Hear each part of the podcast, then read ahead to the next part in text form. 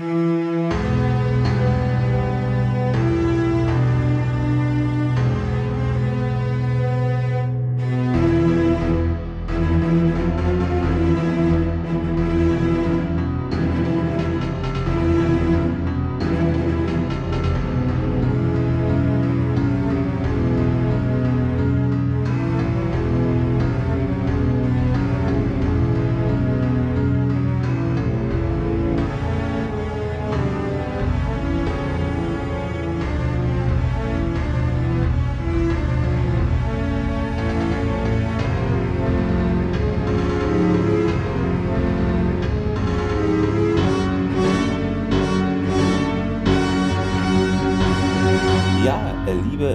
Leute, damit wieder herzlich willkommen zu eurem Lieblingspodcast äh, mit Thomas. Grüße gehen raus. Dem, dem, kranken Thomas, ja, aber ansonsten. Dem kranken Thomas, gut. Ja, danke schön. Auch Corona ist nicht an mir vorübergegangen. Genau. Irgendwann musste es kommen. Direkt auf den ersten Tag, wo hier in NRW die Quarantäne aufgehoben worden ist.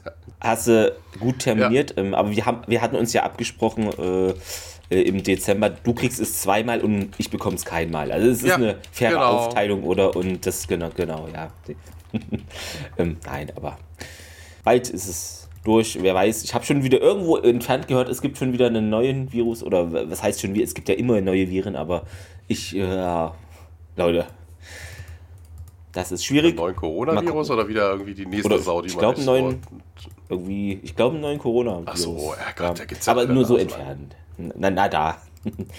na, mal gucken. Ähm, braucht kein Mensch das, den Kram. Was aber die Menschen brauchen, ist äh, ja, Stargate News, Neuigkeiten, denn da gibt es ja eigentlich immer nie was. Jetzt gibt es mal wieder was. Und zwar betrifft es die FedCon. Ihr werdet es mitbekommen haben äh, oder auch nicht. Ähm, deshalb, äh, ja, es stimmt, Richard Dean Anderson äh, kommt zur diesjährigen FedCon und ja, den kennt ihr ja vor allem aus MacGyver. ich, den Namen habe ich, glaube ich, schon mal gehört. Habe ich schon, ne? Äh, irgendwie kommen ein, zwei Episoden, tritt er mal auf. Ne? Wird der mit zwei oder drei L geschrieben? Oder nur mit einem? Mit drei war das, glaube ich, der. Ne? Mit, mit drei.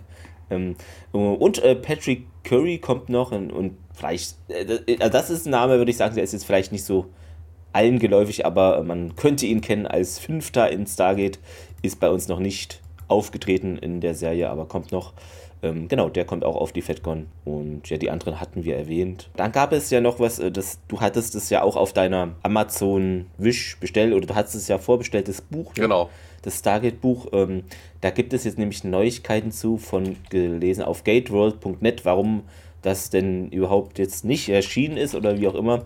Keine Sorge, Leute, es wird erscheinen, denn ähm, vielleicht habt ihr es mitbekommen oder vielleicht sagt euch der Name Eagle Moss etwas. Ähm, die haben ja auch diese Star Wars, Star Trek äh, von allen Sci-Fi-Serien so Modelle immer gehabt. Ähm, sind mittlerweile auch pleite? Metall, genau. Die sind nämlich pleite und die sollten nämlich dieses Buch publishen.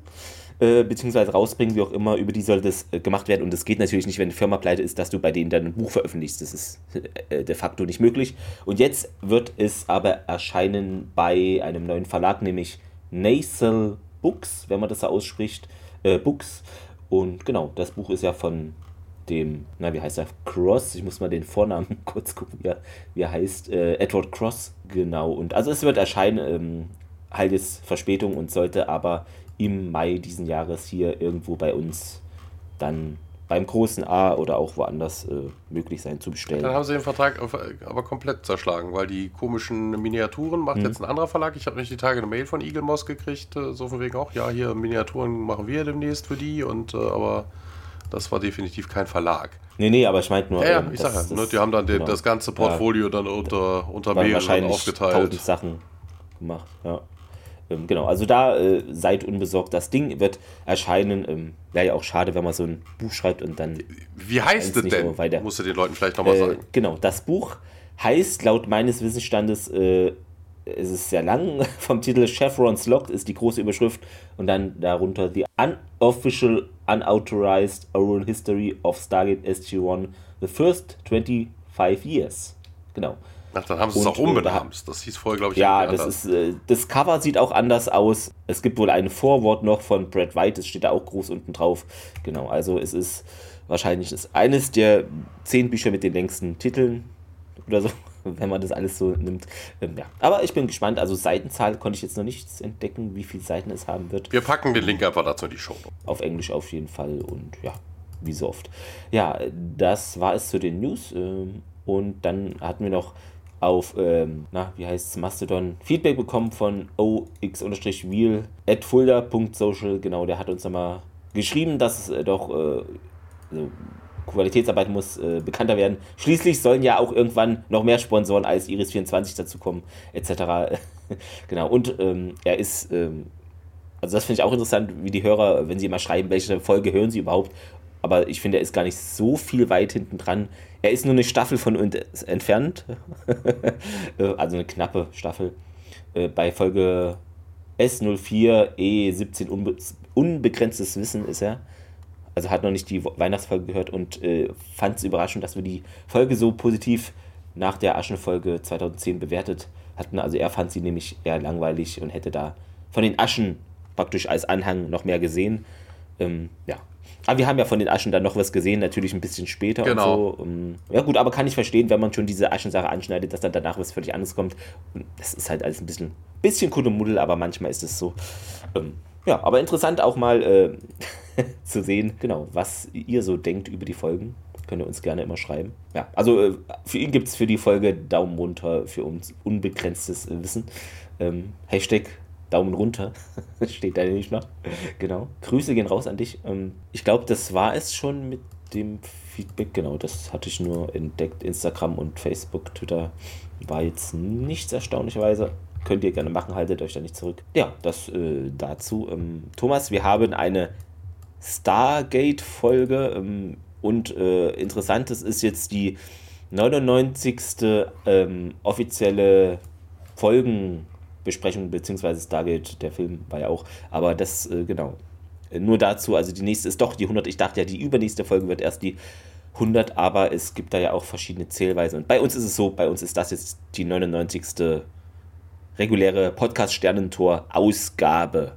So. Die, die Staffeln haben 24 Folgen, das heißt, wir hätten bei Na, Folge das 5 ändert sich immer. Naja. Also, weil ähm, die 100. Episode ist die nächste Wormhole Extreme und äh, je nach Zählung ist es aber auch teilweise erst die 101. Weil irgendwelche Menschen aus einem mir nicht bekannten Grund den Pilotfilm zerteilen und als zwei Episoden führen. Aber das machen wir nicht, weil es ist ja eine Sache. Also macht keinen Sinn.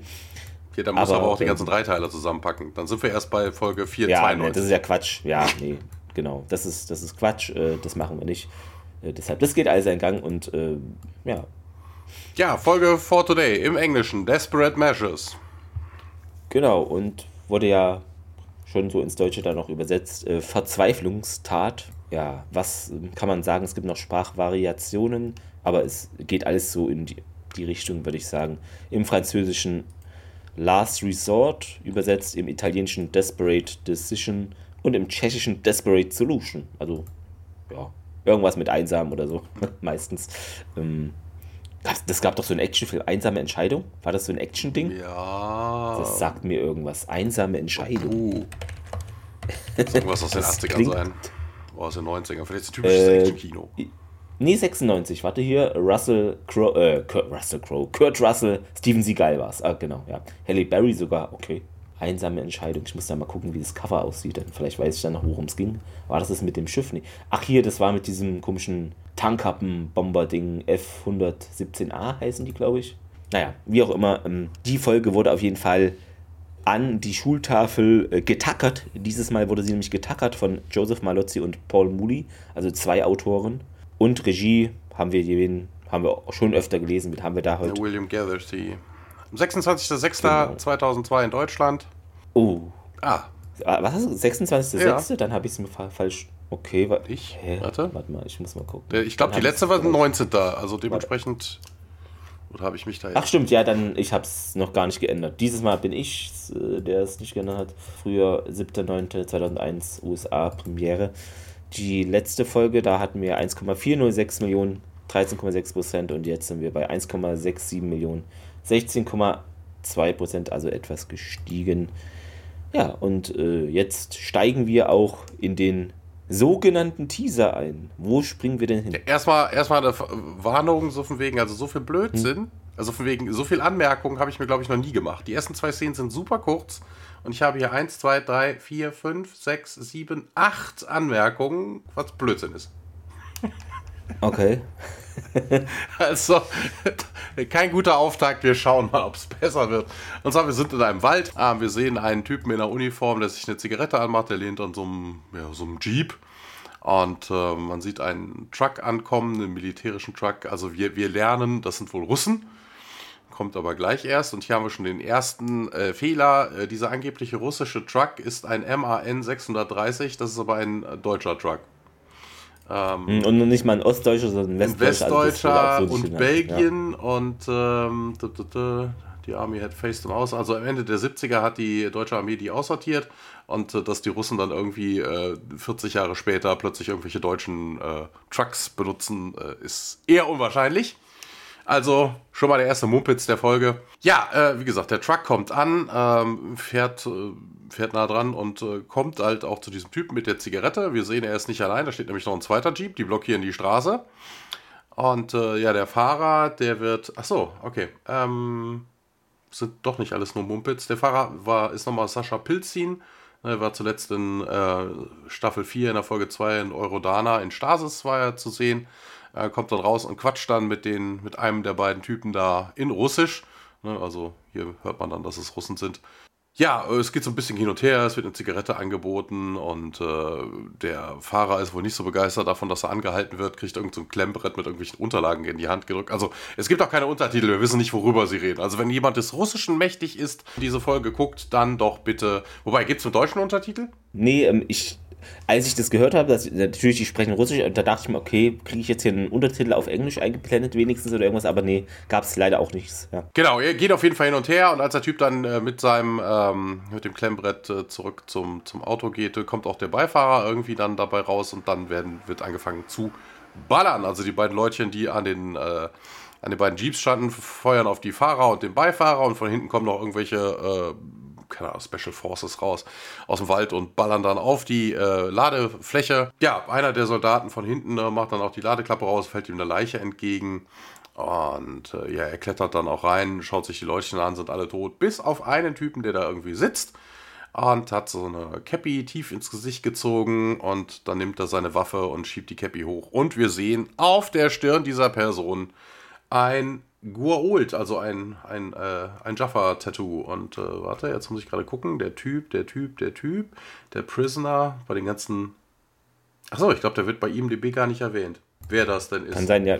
Ja, aber ich habe da so Also es gibt hier noch ein paar andere Sachen, die man beachten muss. Zum Beispiel, ähm, den Fahrer hatte ich genannt. Das mit dem, mit dem Truck, ne, dass sie da, äh, also zum einen ist bei dem Truck auffällig, äh, ganz am Anfang hat der andere eine andere Bereifung als am Ende der Szene also am Ende dieser, dieser Waldszene. Also die haben irgendwie zwischendurch mal die Reifen gewechselt. Reifenpanne, wer kennt es ja, nicht? Genau, beim, im Stehen. Im Stehen. Im Stehen ist es abgegangen. Dann ja. der, äh, der Gefangene, der dort sitzt. Ne? Also wenn man mit MGs auf, ein, äh, auf eine Ladefläche schießt und dabei haufenweise Soldaten umbringt, wird vermutlich dieser Gefangene auch tot sein. Aber der hat keinen Kratzer, also das ist auch eher unwahrscheinlich.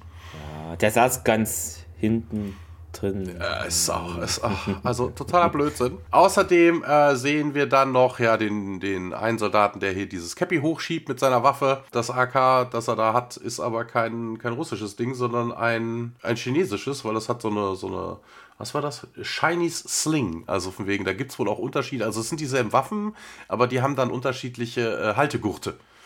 Und dass Russen irgendwelches chinesisches Material benutzen wir eher unwahrscheinlich. Also auch hier. Ja, das ist hier alles zusammengeklaut, weißt du? Äh, westdeutsches Auto, russische Gewehre, Uniform aus Kasachstan genau. oder so. Also bei den Angreifern hätte ich das verstanden, weißt du? Die geben sich ja nur als Russen vielleicht aus oder ja. so. Na, dann, hm. Na, da hätte ich das verstanden, mhm. aber so, also da war auf jeden Fall schon mal viel äh, Falsches in dieser Szene. Ja. Wir kommen in die nächste. Es ist eine, eine städtische Umgebung. Wir sehen äh, Carter, die in Zivilkleidung aus irgendeinem äh, Gebäude rauskommt. Vermutlich ist es ein Gym, weil sie hat so einen typischen Gym-Bag dabei. Und dann geht sie in, äh, zu ihrem Wagen hinüber. Und äh, hier gab es bei der EMDB auch den Hinweis, es ist ein Volvo P1800. Das ist derselbe Wagen, also das gleiche Modell, was Roger Moore als Simon Templar immer gefahren wird, in The Saint. Aus der 60er-Jahre-Show. Also Carter scheint auf Oldtimer zu stehen. Ja, es kommt auf jeden Fall ein Van, so typischer unbeschrifteter weißer Van daher. Und äh, ja, wir sehen, wir sehen einen Kameraschwenk, einen älteren, ungepflegten Mann, also scheinbar ein Obdachloser, der hier so einen Wagen vor sich herschiebt mit Gerümpel. Und äh, dieser Typ wird gespielt von Frank C. Turner, der hat dreimal mit, mitgespielt in MacGyver, zweimal in Akte X, einmal, zweimal in Highlander, einmal Sliders, einmal Sentinel, viermal Outer Limits, äh, einmal X-Factor, zweimal Andromeda, zweimal Smallville, einmal 4400, einmal Supernatural, zweimal Man in the High Castle und er war der Prison Mage in Warcraft, also dem, dem Film. Und einmal in der Twilight Zone hat er mitgespielt. Der Typ beobachtet auf jeden Fall, wie aus diesem äh, Wagen so drei, ja, er beschreibt es später als Ninjas. Sie sehen aber auch aus wie so ein bisschen, wie bei Ninjas, so ein bisschen so Foot Clan-artig wie bei den Turtles oder so, ne? Schwarzer, schwarzer ja. Body und äh, Maske und Genau. hast du nicht gesehen, Stirnband und hast du, ne, die machen auf jeden Fall mit Carter dann so ein bisschen rum und sacken sie dann auch äh, schlussendlich ein. Interessanterweise, Carter verteidigt sich hier mit dem Chuck Norris Roundhouse-Kick. Ja, Das äh, war sehr beeindruckend. Äh, Der, ja, der Schwenk geht wieder zurück zu dem äh, Mann mit dem äh, Wagen, der dann sagt, oh, Ninjas! Und damit endet der Teaser und wir wechseln in General Hammonds Office, wo wir dann Colonel O'Neill, Tiak und General Hammond sehen. Und Hammond berichtet, dass das forensische Team wohl nichts in ihrem Haus gefunden hatte. Die Nachbarn hätten berichtet, dass Major Carter um 8.30 Uhr am Samstagmorgen abgedampft ist und O'Neill, oh, das ist aber jetzt 48 Stunden her. Also man hat scheinbar irgendwie Carter vermisst, die hat vermutlich noch irgendwie ein Date, Mission Briefing, was auch immer. Ist nicht aufgetaucht und äh, ja, man hat dann direkt die Kavallerie losgeschickt, damit sie mal schauen, was da mit ihr passiert ist. Dann kommt Daniel dazu und sagt dann hier, die Polizei hat Sam's Car gefunden hinter einem Fitnessclub, ähm, zwölf Blocks von ihrem Haus entfernt und äh, ja, sonst noch irgendwas? Nee, keine Zeugen. Und äh, Hammond bläut dann und hier auch nochmal ein, hey, wir haben keine Jurisdiction außerhalb dieser dieses komplexes Kernel und ihr sagt, ja, aber ich kann ja trotzdem irgendwie mal gucken, wenigstens so ein bisschen und äh, sie schauen sich äh, ja noch mal kurz an und dann geht es in einem Krankenhaus weiter, was so ein bisschen Akte X-Vibes, also diese Szene, gerade die erste, ne, die ersten zwei Takes oder sowas, das hat sehr was Akte X-mäßiges. Geht auf jeden Fall im Krankenhaus weiter. ja, auch dieser ähm, weiße Lieferwagen-Van oder was das ist, da ist äh, auch gefühlt alle 10 Akte X-Folgen so ein weißer Van. Ja, das hast du aber in jedem Agentending, ne? Ja, aber warum immer weiß, das, Das ist, verstehe ich das ist nicht. so wie bei Michael Mittermeier. Der hat das mal in irgendeiner Comedy-Show gesagt, so von wegen, ne, von wegen, was ist das eigentlich mit diesen braunen, unauffälligen Plastiktüten, die man im Pornoladen kriegt? Weißt du, so von wegen, jeder weiß doch, was in einer braunen, unauffälligen Plastiktüte ist. Ah, ja, ähm, genau, wir sind in dem Hospital und das ist das St. Christina's Hospital und das wurde gedreht, die Szenen im stillgelegten Flügel des Riverview Sanatoriums, also im stillgelegten Klavierflügel. So, Carter ist da an einem Bett gefesselt und versucht sich zu befreien, äh, klappt nicht. Ähm, Arzt Nummer 1 begrüßt sie, guten Morgen Major und was ist denn hier los, wo bin ich überhaupt, sagt sie und ja, in einem Krankenhaus und Carter fragt, was passiert ist und ja, wir müssen hier nur ein paar Tests durchführen. Welche Tests? Warum bin ich gefesselt? Halt, nein, wehrt sich immer noch. Ähm, Genau, der Typ wird gespielt Und, von Andrew ja. Johnston, einmal MacGyver, einmal Poltergeist, viermal Akte X, einmal Sentinel, einmal Viper, zweimal Millennium, dreimal Outer Limits, einmal First Wave, zweimal Seven Days, einmal Smallville, einmal X-Factor und einmal in der Twilight Zone. genau, ähm, dann gehen wir auf einen Parkplatz, äh, der Und ja, uns bekannt. Obdachlose. Die uns bekannt vorkommt. Es Echt? ist ja derselbe Parkplatz. Ach so, ich dachte gerade jetzt noch irgendwas. Ähm, sieh dir ihre Füße an, redet irgendwas über Füßen. Riesig, trau niemals einem Mann mit so großen Füßen. Und O'Neill kommt daher, ja, hallo zusammen. Ja, geh weg hier, das sind meine Sachen. Also der denkt, der will da irgendwas wegnehmen. Und äh, O'Neill möchte aber ihm nur ein paar Fragen stellen. Ja, und äh, wird danach gefragt, ob er denn einen Dollar hätte. O'Neill hat sogar zwei. Ist natürlich witzig, weil O'Neill mit zwei L. Vielleicht spielt es darauf an. Die 2-Dollar-Note Ähm, der- ist viel witziger. äh, und der Mann bedankt sich. O'Neill dann, ja, also sind, ähm, also waren Sie samstags hier und ja, warum sollte ich Ihnen das sagen? Ja, ich habe Ihnen zwei Dollar gegeben. ähm, ja, ich dachte einfach, du wärst so äh, großzügig, äh, wie großzügig muss ich denn werden? Und ja, der Obdachlose nähert sich O'Neill und seinem Geld. Und sind Sie ein Polizist? fragt er kritisch nach. Und nee, hier, Luftwaffe, Colonel Jack O'Neill. Äh, und ja, ich war in Vietnam, sagt der andere Mann. Und ja, welche Einheit äh, oder was? Nee, hä? Ja, welche Firma? Ja, ja, welche Einheit wird What Company? Also er also, meint vermutlich irgendwie welches Branch. Also du hast ja auch da Luftwaffe ja. gehabt und Boden und hast du nicht gesehen. Vermutlich meint er das. Ähm, vor langer Zeit meinte er auf jeden Fall. Und äh, Uni spricht eben Sams Verschwinden an. Eine Freundin von mir ist am Samstagmorgen aus der Gegend hier äh, verschwunden. Frau etwa fünf bis neun, blond. Was heißt 5 bis 9? Ja, 5 Meter? Foot, 9 uh, Inches oder irgendwie sowas. Ne? Also okay, weil ich da gerade, hier steht einfach 5 bis ja, 9. Ja, ja, so. steht ja bei mir 5, 5, 9 Tisch. Ja. Ne? 5 bis 9 Tisch, also das wird dann 5 Fuß und äh, 9 Inches irgendwie ja. sein. Ne? Also 5 Fuß, 1,50 Meter und dann noch 9 Inches. Ne? Ja. Ähm, ja, und äh, ja, sie würden mir doch sowieso nicht glauben, wenn ich das hier ihnen erzähle. Und wieso das, wieso das denn? Ähm, naja, man, hier, ich bin ja nur ein verrückter alter Mann. Verrückter, seniler alter Zirkusaffe, King of Queens? Nein. Mit einem Einkaufswagen voller Dosen und Uni hm, zuckt mit den Schultern. Also, ja, ich bin nur ein verrückter alter Air Force-Mann mit einem Schrank voller National Geographic, sagt O'Neill. Und genau, eigentlich. Originalskript stand wohl Playboys, genau, das haben sie korrigiert. Playboys, ja haben sie dann mal ein bisschen entschärft. Äh, ähm, genau.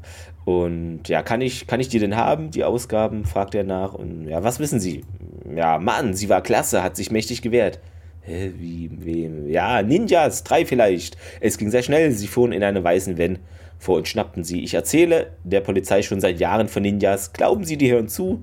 Äh, und, die, naja, wohl eher nicht. Äh, gut, na, danke. Hm, hey, du bringst mir doch die Zeitschriften. Und O'Neill bestätigt das. Ähm, wir springen hinüber in das Stargate Center Daniel Jacksons ja, Büro. Ja, äh, hier ist ein bisschen auffällig, also wegen, also das macht ja eigentlich überhaupt keinen Sinn, dass der auf National Geographic so anspielt. Das macht mit Playboys natürlich, äh, na, also da ist so ein bisschen der, der Gag rausgegangen. Ne? Also warum sollte er sich so, hey, hier, komm, bring mir die National Geographic vorbei.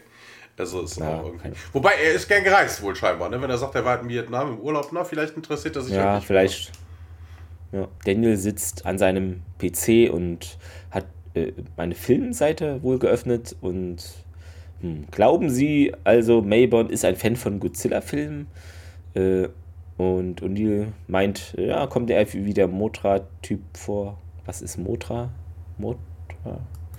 Das, doch, doch, doch, doch, doch. Das kennt man, wenn man Mystery Science Theater geguckt hat, jedenfalls die Serie. Okay. Das ist doch einer der Gegenspieler von, von Godzilla. Das ist doch so eine fliegende Motte. Ach, ach, ach so, ah, okay, das habe ich, glaube ich, schon mal gesehen. Ja, jetzt bin ich nicht so im Thema ähm, und Daniel versteht das auch nicht. Und O'Neill sagt, dass eben NID-Agenten diese Seite wohl nutzen, um verschlüsselte Nachrichten äh, zu veröffentlichen.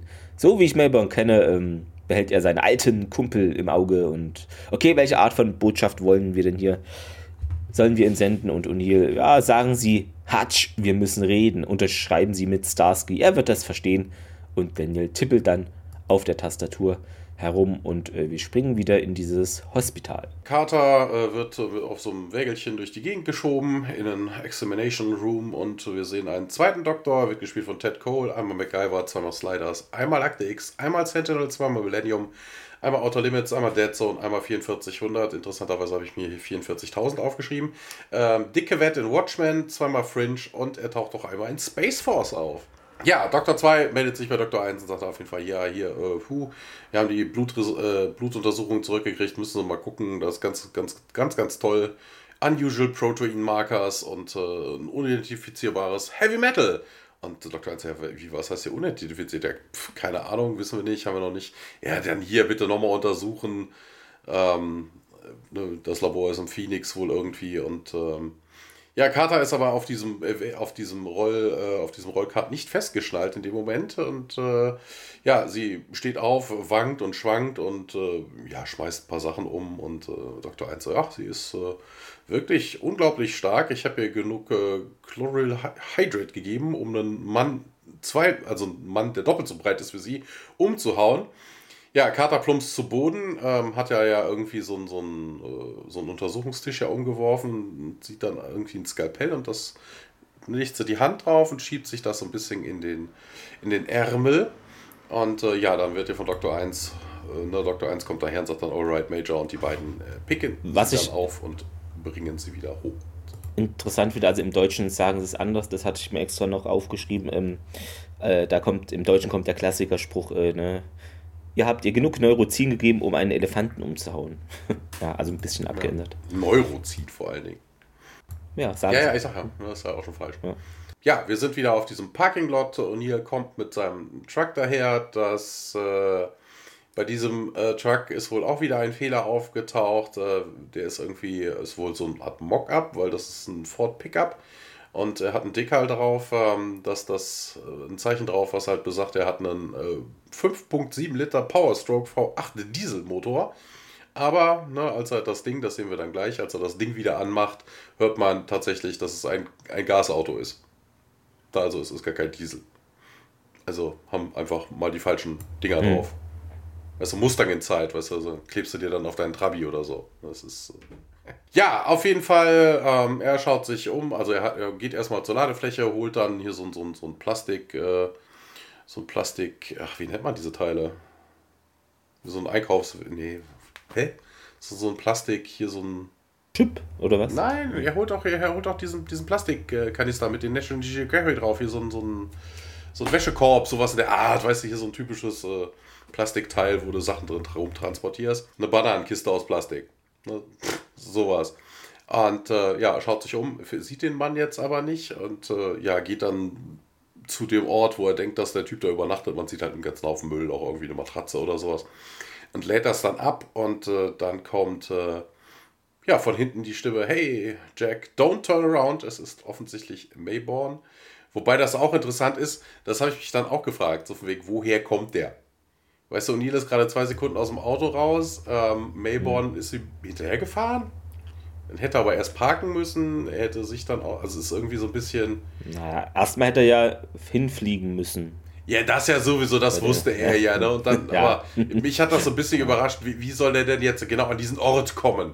Ja, Also das ist. Ja, und ihr dreht sich, ähm, hat wohl Hörprobleme, dreht sich nämlich trotzdem um und ähm, ja, beschwert sich da auch direkt, Harry, wo warst du denn? Du schreibst nie, du rufst nie an und äh, Melbourne dann, hier, ich habe eine Pistole, habe ich auch.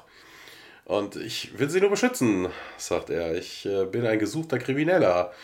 Ähm, du, müsstest eigentlich, du, müsstest mich, du müsstest mich eigentlich verhaften. Und dann macht O'Neill wieder eine Anspielung auf den anderen O'Neill, weil er sagt dann nämlich, always thinking of the other guy. Ne? Also mit dem O'Neill mit einem L. Äh, wie hast du mich denn gefunden? Und ähm, ja, Hide and Seek äh, hätte als Kind wohl gespielt. Und äh, ja, ich habe immer alle Leute gefunden, aber sie konnten mich nie finden. Und O'Neill hat dann auch direkt die Erklärung, sie wollte das nie. Mayborn dann auch hier, was brauchst du, Jack? Und äh, Carter ist äh, verschütt gegangen und äh, Mayborn, äh, wirklich? Und äh, ja, hier ein paar Typen, Tucker, ein paar Tage zuvor. Und das könnten vielleicht ein paar von deinen alten Freunden sein. Und äh, ja, nicht das Wort, was ich jetzt für sie benutzen würde, sagt Mayborn. Ja, was weiß er? Mayborn sagt, sorry, keine Ahnung. Ja, ja, du bist auch hier nicht zurückgekommen in dieses Land, um eine Exekution zu riskieren, nur um mich zu sehen. Und äh, ja, pff, Mayborn sagt ja, es gibt schon vermutlich hunderte Gründe, warum äh, das NID Major Carter sich schnappen könnte. Aber ich schwöre, ich weiß es nicht. Ne, aber warum fragst du nicht beim NID nach? Und, äh, und hier, ach, Harry, klar, habe ich gar nicht dran gedacht. Und äh, Mayborn gibt dann noch einen, ja, in Anführungszeichen, kryptischen Hinweis. Er sagt nämlich Try User 4574. Und O'Neill hat natürlich wieder vergessen, wer das ist. Dachte, hä, was ist das denn? Was soll das denn? was ich, also ich wusste dann auch sofort, was es ist, aber interessant finde ich, weil das hatte ich mir extra noch notiert, weil ich dachte mir, also im Englischen, dass es da wahrscheinlich mit der Usernummer das sagen, im Deutschen haben sie das gar nicht mit User gesagt, da, da sagte nämlich einfach noch, versuchen Sie es mit der 4575. Also das Wort User kommt im Deutschen überhaupt nicht vor. Fand ich irgendwie bemerkenswert. Vier. Das ist im Transkript falsch. Ich glaube, das habe ich korrigiert. Also im Transkript stand 5 4575, aber im Englischen sagt er ganz klar 4574. Na, Ich habe das hier Ach so. korrigiert. Das ist ja, vielleicht, ja, okay, aber er, sagt es mit der Nummer, Ja, ja. also User oder so Benutzer kommt im Deutschen gar nicht Ja, und Neil hat auf jeden Fall alles vergessen. Äh, was ist das? Äh, weiß ich nicht. Und Melbourne sagt, ja, ich äh, wünschte, ich könnte hier noch ein bisschen bleiben und mich mit dir quatschen. Und äh, ja, aber Harry, wir reden hier über Carter. Ich weiß, tut mir wirklich leid, wirklich, wirklich. Und ähm, ja, ne, du weißt, wie dieses äh, Spiel gespielt wird und äh, auch die Leute, die es spielen. Und äh, ja, ihr müsst euch auf alle Eventualitäten vorbereiten und vielleicht auch darauf, dass sie nicht wiederkommt. Und äh, ja, Mayborn geht dann. Harry, wie ist das Leben? Sie schreiben nie, Sie rufen nie an. Ich habe eine Waffe. Ich auch. Sie sollten nicht auf dumme Gedanken kommen. Ich bin ein gesuchter Verbrecher. Es ist Ihre Pflicht, mich zu verhaften. Immer nur an die anderen denken. Hm? Wie haben Sie mich gefunden? Ich habe als Kind oft Verstecken gespielt. Ist schon verrückt. Ich habe grundsätzlich immer alle gefunden. Aber mich hat keiner gefunden. Tja, vielleicht wollten die das gar nicht. Kurze Szene in Hammonds Office. Ähm, wir sehen Hammond und Daniel. Hammond am Telefonieren und äh, er spricht ins Telefon. Und das alles, was er gesagt hat, User 4574. Ich glaube, ich weiß, wer das ist. Colonel und äh, ja, ganz kurzer Shot vom Pentagon von außen und dann wechseln wir in ein Büro. Simmons ist im Büro und eine Sekretär steht hier, aber es war gerade eine Sekretärin. Secretary wird gespielt von, also der, der Charakter heißt Dolores, das sagte Simmons gleich auch noch ja. irgendwann. Einmal Outer Limits, einmal Twilight Zone, hat insgesamt nur zwölf Rollen irgendwas gespielt. Meint eben zu Simmons, dass eben der Colonel O'Neill hier immer noch wartet und Simmons weiß das. Und ja, hören Sie, es tut mir leid, dass sie, ich sie wieder störe, äh, aber wie, ne, der, und O'Neill betritt einfach dann das Büro, ist auch ein bisschen genervt, ist das richtige Wort, sagt er. Wenn man jemanden zwei Stunden warten lässt und Simmons, nun, willkommen im Pentagon, Oberst, äh, äh, zur Sekretärin dann, ja, ich danke Ihnen, Dolores. Ja, wir, äh, Sie müssen mir verzeihen, ich habe im Moment sehr viel um die Ohren. Ja, und das, jemand. Im Englischen ist das viel ja. geiler, weil er futtert ja ein Sandwich. Weißt du, er hat einen Teller da stehen mit Sandwiches drauf. Und er sagt, er hatte momentan viel auf seinem. Im Englischen gibt es halt den Ausdruck, I have a lot on my plate. Ach so. Weißt du, er hat halt viel auf seinem, ja. auf seinem Tablett. Auf seinem das ist echt, das ist einfach auch sehr witzig. Geht halt durch die. Übersetzung halt total verloren. Genau. Ähm, und ja, O'Neill tut es leid, dass er ihm jetzt beim Truthahn-Sandwich äh, ablenkt. Ja, eigentlich ist es äh, Schinken und Käse, meint Simmons. Und ich bin derjenige, dem es leid tut, weil sie offensichtlich eine Reise nach Washington verschwendet haben. Und O'Neill glaubt das nicht. Ähm, und Simmons meint, dass, ja, Sie wissen, ne, ich habe erst kürzlich über die Verschwendung von Major Carter, äh, über das Verschwinden von Major Carter gelesen. Ich konnte nicht umhin, mich zu fragen, ob leuchtende Außerirdisch äh, was damit zu tun haben. Und O'Neill, ja, hören Sie, Simmons, ich erwarte nicht, dass Sie mir einfach sagen, was hier los ist, aber ich garantiere Ihnen, dass diese Reise umsonst gewesen wäre. Äh, was? Nicht, dass diese umsonst Reise gewesen wäre. Ja, ich wollte gerade sagen, da fehlt irgendwie. Also im Englischen geht das. On, but ja, I guarantee this trip will not be a waste. Dann hat die Übersetzung das verschluckt. Ja, wenn es sein muss, verbringe ich den Rest meines Lebens in diesem Gebäude, um all dem auf den Grund zu gehen und herauszufinden, was äh, sie damit zu tun haben. Und Simmons macht auf äh, Unschuldslamm, oh, warum sind sie so überzeugt, dass ich damit was zu tun habe? Und ja, eine verlässliche Quelle hat mir das äh, gesagt. Und ich glaube, ich weiß, wen sie meinen, Colonel. Und wollen Sie mir sagen, dass Sie einem verurteilten Verräter trauen? Äh, mehr als Ihnen im Moment, meint O'Neill.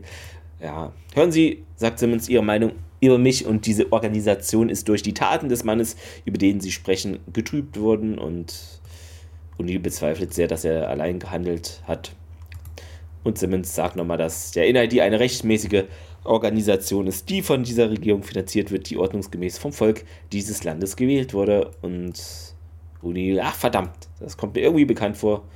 Und ja, unser Auftrag ist klar, macht Simmons nochmal Energiewerbung. Ich bin ein einfacher Mann, erklären Sie es mir, sagt O'Neill. Äh, wir bieten eine wichtige zivile Aufsicht über streng geheime militärische Operationen. Und O'Neill, ja, ja. Und wer überwacht Sie?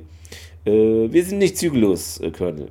Und ich gebe zu, dass es in der Vergangenheit einige kleine Indiskretionen gab, die von ein paar abtrünnigen Individuen begangen wurden, aber sie wurden aufgedeckt und äh, werden mit oder ohne ihre Hilfe vor Gericht gestellt werden. Ähm, und O'Neill, dann wird deutlich, ja, Mayborn zeigt mit dem Finger auf sie.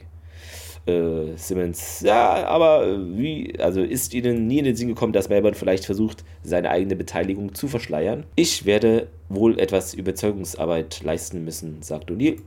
Das Nun, ist aber, wir haben, aber dann total hm. falsch übersetzt. I need some convincing. Okay. Also er müsste überzeugt werden. Ähm, nun werde. Was? Nun, wir haben kürzlich eine Einladung auf eines der Offshore-Konten, Einzahlungen, ähm, Offshore-Konten von Mayborn zurückverfolgt, sagt Simmons. Und das Ding, die Überweisung über, ja, kam eben von den einer Nummerngesellschaft, was auch immer das sein soll, auf den Cayman, Cayman Islands ähm, 3 Millionen Dollar, sagt O'Neill und Simmons bestätigt das. Da fragt man sich doch schon, womit er so viel Geld verdient hat, nicht wahr? Ja, und dann geht es wieder rüber in den, äh, in, genau, in den Hospital, okay. Aber habe ich irgendwas verpasst? Weil, wo, hm? woher weiß O'Neill, dass das 3 Millionen Dollar sind? Ich weiß nicht, das sagt er so, aber ich, keine Ahnung. Vielleicht hat es ihm Melbourne irgendwann gesagt. Also ist irgendwie komisch. Also ja. da, da, fehlt irgendwie was vorher. Oder das wäre eine Zeile, die Simmons gesagt hätte. Ne? Also wenn er gesagt hätte, hier 3 Millionen Dollars oder sowas, ne? Ja. Aber woher O'Neill den Betrag kennt, keine Ahnung. Also das, das, das fehlt. Das ist einfach weg. Ja, im Krankenhaus wieder. Carter schaut sich rum und äh, beobachtet eine Kamera. Interessanterweise ist diese Kamera fest installiert und sie dreht sich gar nicht. Also da ist keinerlei Bewegung zu erkennen, die ist fest ja. irgendwo hin. Aber vielleicht guckt sie einfach auch nur und sieht, dass die Kamera woanders hin zeigt, was auch immer. Ne? dann haben die dann das Wägelchen von Carter falsch irgendwie abgestellt. Auf jeden Fall. Es macht auf jeden Fall keinen Sinn, sich dann im, im Kamerablickwinkel da irgendwie anzufangen, da sich zu befreien, weil Carter fängt nämlich an mit diesem äh, Skalpell, was sie da hat, an ihren Fesseln rumzuschneiden. Interessanterweise leider an der falschen Stelle, weißt du, das ist ja so ein typisches äh, Ding, was sie dann ja festschneidet wie so ein Gürtel, ne? aber sie hat genau das Teil von dem, was beim Gürtel dann überhängen würde, ne? nach dem Verschluss. Genau daran schnippelt genau. sie rum und selbst wenn sie ja, das abschneidet, ist sie immer noch nicht frei. Also, ja. hm, das klappt eigentlich. Es ist, äh, ja wir wechseln auch direkt zurück ins Stargate-Zentrum, in den Briefingraum. Ähm, wir sehen Daniel, der einen der Vortrag hält. Hier, Holding Company, äh, die irgendwie in Mayborn das Geld gezahlt hat, ist ein Subsidiary of a Multinational Corporation called Zetatron Industries. Und Hammond so, davon habe ich schon mal gehört. Und ähm, Adrian Conrad äh, gehört der Scheiß wohl. Äh, hundert, hunderte Millionen hat er gemacht, äh, Fiber, durch Fiber Optic Host Channel Adapters. Und dann hat er den ganzen Bums verkauft, bevor der Tech-Market äh, ins Bodenlose gerauscht ist. Und äh, ja, jetzt ist er irgendwie in allem beteiligt. Äh, Shipyards bis hin zu Sportswear Factories. Und äh, ja, und wo ist jetzt die Verbindung zu äh, Mayborn, fragt dann Tialk. Ähm, ja, keine Ahnung, sagt Daniel. No, es ist jetzt nicht ungewöhnlich, dass ehemalige Spione ihre, ihre Infos an den privaten Sektor verkaufen. Und ähm, Held macht sich direkt Gedanken, ne? er kennt das SGC und äh, jedes Member von SG1 und ähm, ja, Daniel holt dann wieder aus und sagt dann, ja, das Interessante ist, Adrian Conrad hätte man jetzt schon eine ganze Zeit lang nicht gesehen, sechs Monate. Und äh, ja, irgendwie Video-Feed äh, war das letzte Mal, dass man ihn gesehen hat, irgendwie für ein Stockholder-Meeting für die Zetatron-Leute. Und äh, ja, also, hier ist das auch irgendwie zu wenig. Und ähm, ja, dann auch, ich kann euch auch direkt sagen, wer diese Zahlung beauftragt hätte, also wer die autorisiert hat, wobei das vermutlich in so einem multinationalen Konzern, also ich weiß nicht, ob du das unbedingt zurückverfolgen kannst. Die, die Payment für die mhm, Payment-Abteilung gibt bezahlt das. Also ich weiß es nicht. Ne? Also ist eher unwahrscheinlich, dass man das direkt auf irgendwen direkt pointen könnte. Er sagt auf jeden Fall, ja, die gute Frau heißt Diana Mendes und äh, sie war Konrads Assistant. Wobei auch interessant, she was warum war? Also er ist ja nicht tot, ja, er ist nur, also sie nee, ist vermutlich. Auch nicht. Es ist irgendwie. Ja.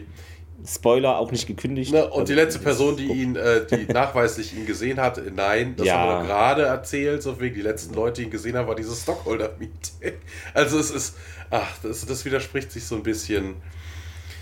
Aber ist egal. Wir kommen auf jeden Fall, wenn wir vom Teufel sprechen, Diana Mendes, wir kommen in einem Office an und da kommt dann Mayborn rein, äh, der eine Frau anspricht äh, und sagt, fragt äh, Working Late. Und diese Frau ist halt diese Diana Mendes, gespielt von Carrie Gänse, einmal Outer Limits, einmal Dead Zone, einmal Smallville, einmal 4400, Vestra in der Flash Gordon Serie, Jackie Kennedy in Watchmen und zweimal Supernatural. Und äh, sie, oh Gott, wie, kommst du, wie kommen sie denn hier rein?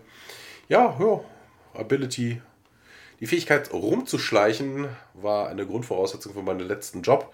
Was wollen sie? Und ähm, ja, ich würde mich gerne über, die, über das Verschwinden eines gewissen Air Force Majors unterhalten und äh, keine Ahnung, wovon sie reden. Und äh, ja, dann muss ich wohl mit ihrem Boss reden und äh, nee, der kann nicht. Und ähm, ja, Sie wissen schon, dass äh, in meinem letzten äh, Beruf also das Fehlen von äh, jeglicher Moral doch eine Grundvoraussetzung gewesen ist. Und äh, na, das gibt einem durchaus die Möglichkeit, alles zu tun, was man tun will und muss.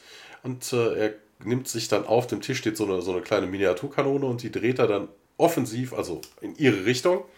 Und äh, das, also wenn sie mir, mich bedrohen, das bringt ja überhaupt nichts, ne? kann das nicht ändern. Und äh, ja, das ist schon schwer auffällig. Ich sag da, hier, der Major Carter nach unserem letzten Deal ist irgendwie verschwunden.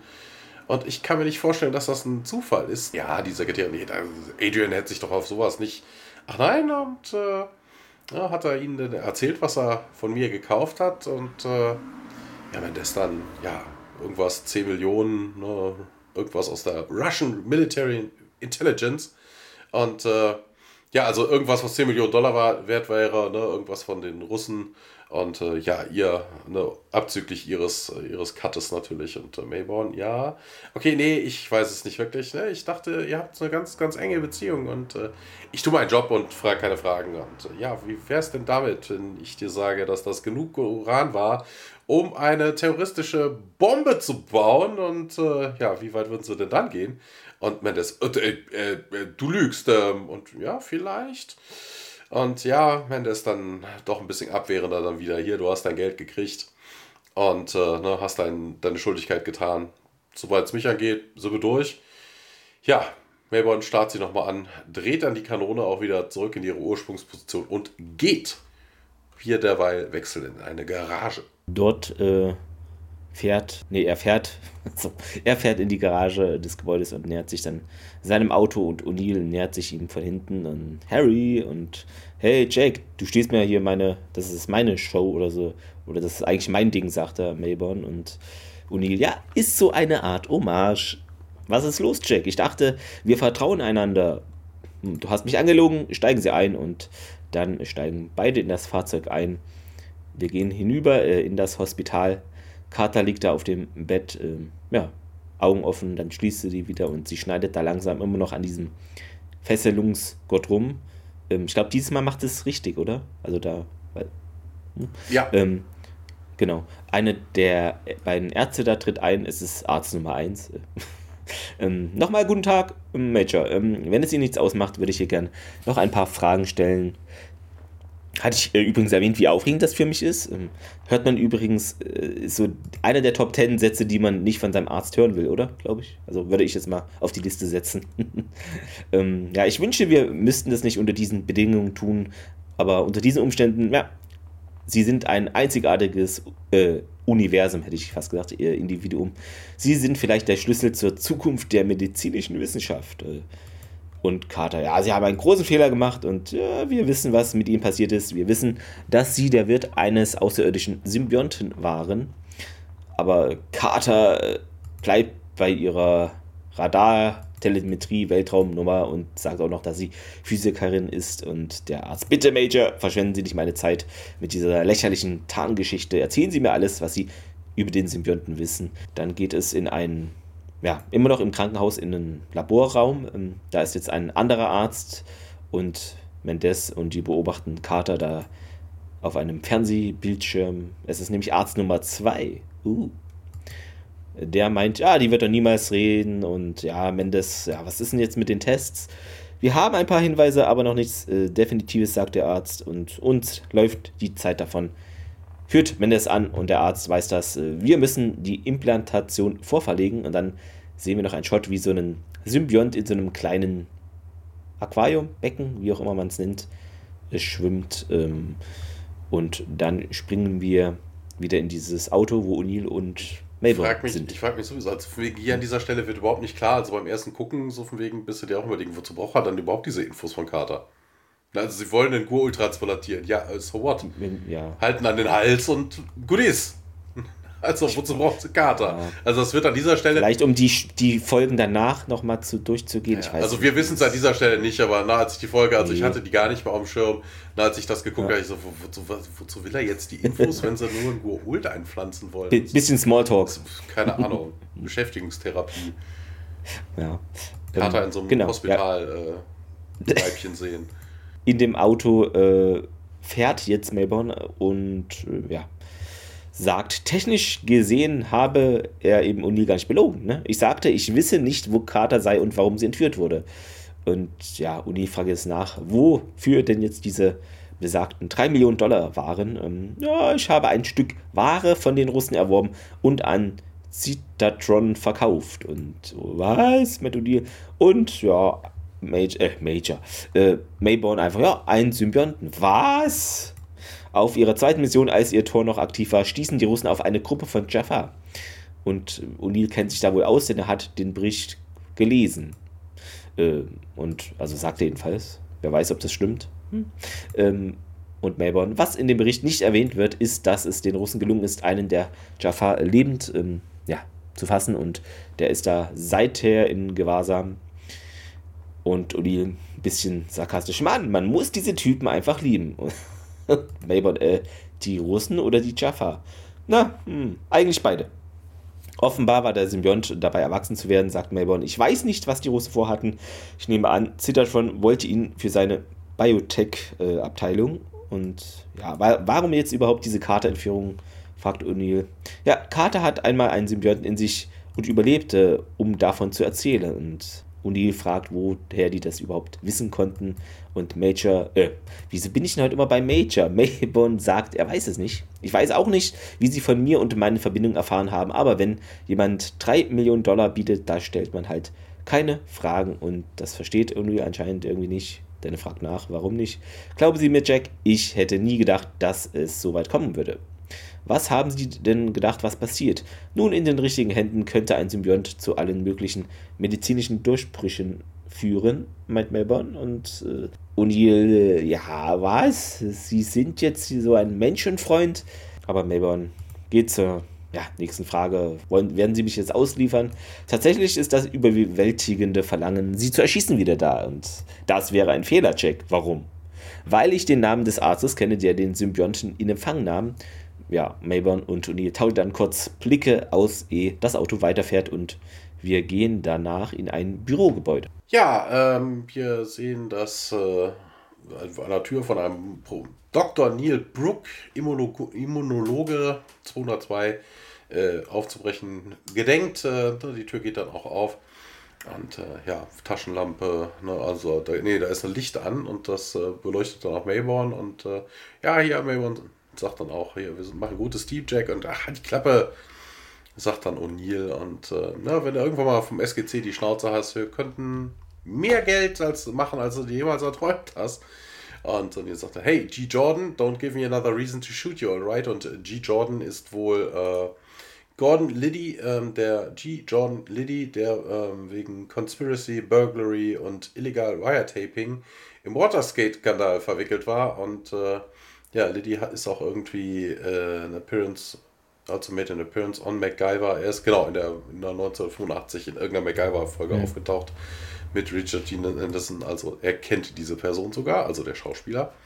Ja, Mayborn klemmt sich an den Computer und ähm, ja, kurze Zeit später sagt Mayborn, ich bin drin, Adrian Conrads Medical File und der wird dann auch ausgedruckt. Ein Glück wechseln wir, weil äh, ne, so, ein, so, ein, hier so ein typischer Printer, hier so ein Nadeldrucker, der macht natürlich Geräusche. Wobei das auch interessant ist, dass sie das dann unbedingt drücken, weißt du? Du brichst irgendwo nachts ein und dann nimmst du dir den Nadeldrucker, um so eine Scheiße auszudrucken, weißt du? So, ja. ja. Äh, nicht so unbedingt das Weiseste. Aber okay, wir wechseln ins Stargate Center in den Briefingraum und äh, Fraser hat sich wohl die Unterlagen angeschaut und sagt, Adrian Conrad äh, ist wohl in den letzten Zügen einer extrem, äh, extrem seltenen äh, Krankheit namens Burchards Syndrome und äh, ja, das Immunsystem äh, wird dann irgendwie runtergefahren und äh, ja, könnte dann durch alles Mögliche angegriffen werden. Da gibt es keine Heilungsmöglichkeit dazu und Tialk hat direkt die Lösung. Gold Symbiote! Und ja, das könnte ja nur mit Implantation funktionieren, sagt Daniel. Und äh, ja, sie könnten auch den Symbionten studieren und äh, ja, trying to isolate and artificially reproduce its healing properties. Und ähm, ja, da könnten einem dann auch Major Carters Erfahrung mit Jolina weiterhelfen, sagt dann Tiag. Und ja, können sie denn, wie sind denn da die Chancen? fragt dann Hammond.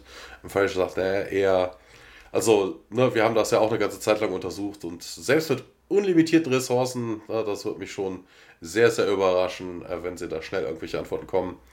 Und ähm, ja, wenn sie diesen Mann retten wollen, dann äh, geht ihnen auch so lassen sie die Zeit aus. Und äh, wie finden wir sie denn? Und äh, ja, Condition. Fraser sagt, ja, Medical Super, äh, Supervision, äh, Constant Medical Supervision, sagt sie, ne, Hospital oder, oder eine well-equipped Facility.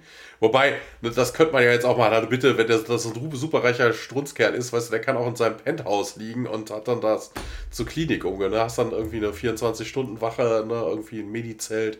Oder, also das bräuchte jetzt weder das eine noch das andere. Ne? Also Ähm, was man noch sagen kann, diese, dieses Burchard-Syndrom ist dieses Mal nichts, was irgendwie real existiert, auch nicht so, weiß nicht, ob so ähnlich, habe ich nicht gefunden, aber das haben sie sich ausgedacht und genau. Also, weil sonst übernehmen sie ja teilweise was aus der realen Welt, aber das ist jetzt fiktive Krankheit einfach. Ja. ja, Daniel fällt auf jeden Fall was ein, Saint irgendwas und dann blättert, fängt er an zu blättern. Und ja, hier, ich bin noch die, die Companies durchgegangen. St. Christina's, ein Hospital in den Suburbs von Seattle und äh, es ist schon ein paar Jahre irgendwie äh, geschlossen und äh, ja, Hammond kriegt dann ein Blatt Papier und äh, Hammond sagt dann, ja, ich äh, sag den Local Authorities Bescheid und äh, you and DL can meet Colonel Neil there. Äh, Jet wird direkt fertig gemacht und wird sie, man wird sie zum Airport bringen, just in time. Wir sehen das Krankenhaus von außen. Wir sind jetzt, also dieses St. Christinas, das erste Mal, dass wir es von draußen sehen und in einem Laborraum wechseln wir dann ähm, wir sehen da einen Typen arbeiten, der ab und zu mal auf den Bildschirm guckt. Ne? Da sieht man Carter dann. Ne? Die Videokamera vermutlich die, die Carter vorhin ausgeschickt hat. Und äh, ja, er arbeitet dann weiter. Und als er das nächste Mal schaut, ist Carter nicht mehr auf dem Bildschirm zu sehen. Und er ruft dann auch direkt äh, Verstärkung. Security, Major Carter ist missing. Ne? Sie ist, kann nicht weit gekommen sein. Wir wechseln diesmal in einen unbekannten Korridor. Wir sind nämlich im Hospitalkorridor. Das ist ja unglaublich. Sehr gut. Also, Überschrift bei mir innerklinischer Korridor. Ja, in, Internal Hospital Corridors. ja, genau.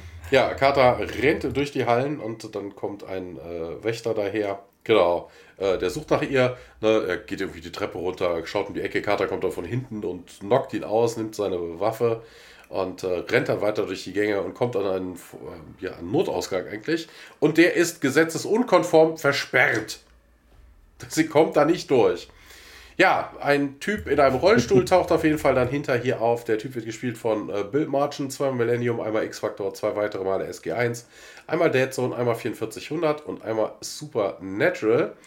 Ähm, der Typ ist natürlich Conrad, was ich natürlich total für einen Blödsinn halte. Weißt du, der, der fährt da rum in seinem Rollstuhl, ne, sieht richtig kacke aus, also der ist wohl schon krank, ne, kein Immunsystem, aber er hat natürlich keine Maske oder sowas auf, nix.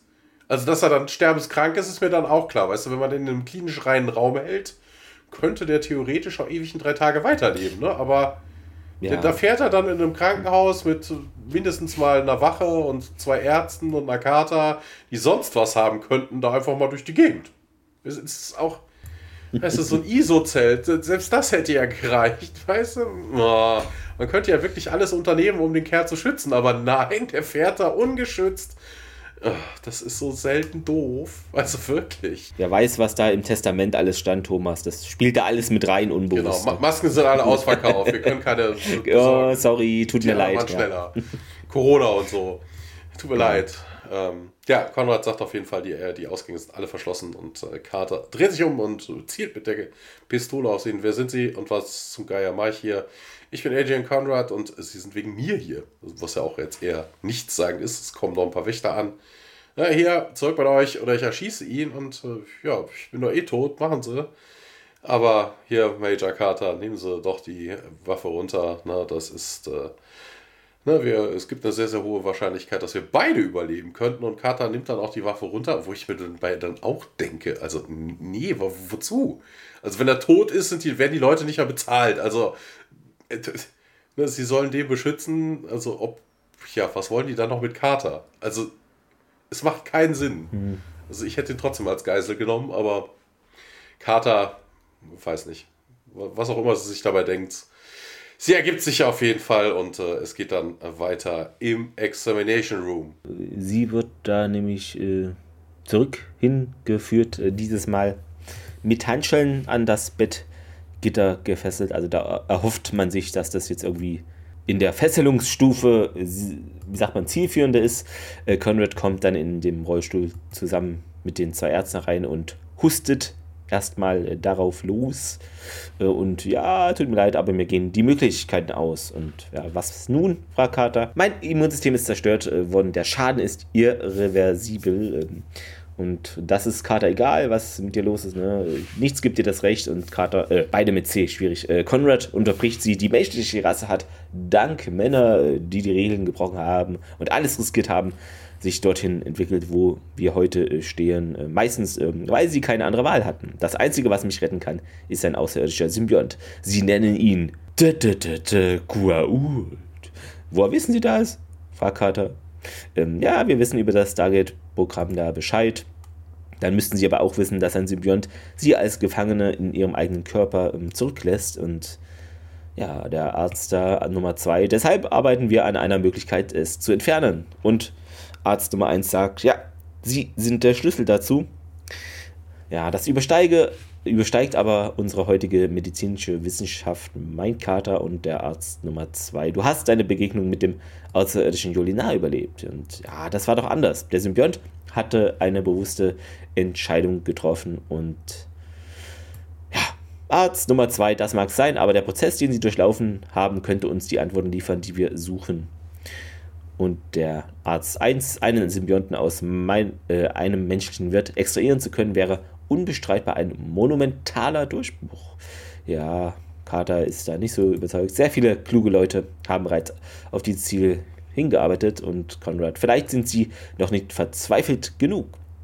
Und huste dann wiederum, ja, Mr. Conrad, meint der eine Arzt dann und sie rollen ihn wieder heraus. Äh, dann geht's in dem krankenhausinternen Labor weiter. Ähm, Conrad liegt da in einem Bett und dieses Mal hat er eine Maske über dem Gesicht. Ja, sein Puls sei schwach, meint der Arzt und der andere. Uns läuft die Zeit davon. Also der Blutdruck sinkt auch. Wir müssen mit der Implantation fortfahren. Mendes meint, nee, können Sie doch nicht machen. Wir haben dieses Ding in ihn hineingesteckt und bekommen es vielleicht nie wieder raus. Und ach, finden wir schon einen Weg, meint der andere Arzt da. Und wenn das, selbst wenn sie das tun, sie wissen nicht, ob äh, der Heilungsprozess eine dauerhafte Wirkung, also ob das dauerhaft ist.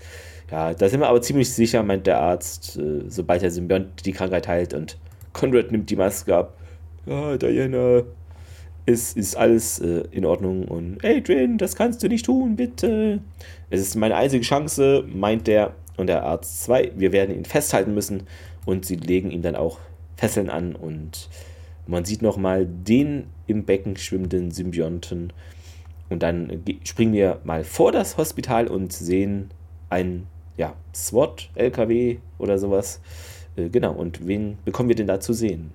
Genau, und Neil Maber und Tiak und Daniel und das SWAT-Team äh, machen sich fertig. Ne? Es werden ja Schutzwesten angezogen und sowas. Äh, und hier gibt da ein paar Anweisungen. Cover the exits, wait for my signal. Ne, und hier passt aber irgendjemand auf diesen Typen hier auf und zeigt dann auf Mayborn, ja, hier Jack, ist doch nicht meine Schuld. Ne, lass mich doch helfen. Und äh, ja, hier nimm dir eine Weste und dann kommst du mit mir. Kann ich meine Waffe wieder haben? fragt er dann auch. Und äh, ja, und hier wendet sich aber die SWAT Soldiers und sagt, hier, go! Und zu Mayborn, nein, hier, Daniel Tier, Front Entrance und äh, ja, im Hospital sind wir wieder in diesem Labor. Konrad ist immer noch auf dem Bett. Er ja, er zieht und wackelt an den, äh, an den Restraints und an seinem Bett. Und dann ja, beruhigt er sich und als er die Augen wieder aufmacht, dann ja, leuchten sie und äh, ja, Dr. 2 sagt, BB is stabilizing return to normal. Und das ist auch totaler Blödsinn. Also, das haben wir jetzt auch schon häufiger gehabt. Ne? Also, ein Gua'uld-Symbiont, der kann ja keine Wunder heilen. Ne? Also, Ne, der braucht ja eine ganze ja. Zeit lang, das hatten wir jetzt auch schon häufiger, das sind wir, keine Ahnung, schafft das, schafft das nicht, ne? Der Symbiont muss ja, ja auch wirklich, also dass das wirklich innerhalb von Sekunden geht, ja. das ist eher. Ist auch kein Sarkophag und selbst der würde länger also brauchen. Das ist, also das ist völliger Mumpitz, also wirklich Quatsch. Und Dr. 1 ist unglaublich und äh, Conrad ruft dann auch, Diana und äh, ja, wie geht's dir denn? Und das, also der Schmerz ist weg und äh, ja, Full Test of Sets wird dann vom ersten Doktor angekündigt. Und wie lange brauchen sie denn? Äh, für, für was denn? Ja, hier, sie müssen doch einen Weg finden, um ihn rauszu, um das Ding wieder rauszukriegen. Und äh, wie lange lassen sie denn jetzt so? Und äh, ja, keine Ahnung, sagt Doktor 1. Und ja, ich, ich scheiß doch der Hund drauf. Was macht das Zeug? Ja, Bringt es aus ihm raus. Und äh, da könnten wir ein kleines Problem haben, sagt Doktor 2. Und worüber reden sie denn? Ja, ähm, Major Carters äh, Testresults haben wohl gezeigt, dass sie den Key äh, halten, ne, diesen äh, Symbionten da rauszukriegen, einen Safe Extraction Process. Und ähm, wobei auch das Quatsch ist. Ne? Also der Symbiont ist freiwillig da raus. Also in Major Carter wird man nichts finden, was irgendwie den Extraktionsprozess irgendwie. Nee, also ja. das ist völliger Blödsinn. Also wirklich Unfug. Mendes freut sich auf jeden Fall darüber, ne? das, das wäre ja gut. Und äh, ja, aber blöderweise können wir da nicht rankommen. Und wieso nicht? Ja, Adrian hat die äh, Methode nicht genehmigt, äh, die wir dafür bräuchten. Und äh, was wäre das denn? Und ja, wir müssten hier irgendwie eine Autopsie durchführen, also Brain Tissue irgendwie.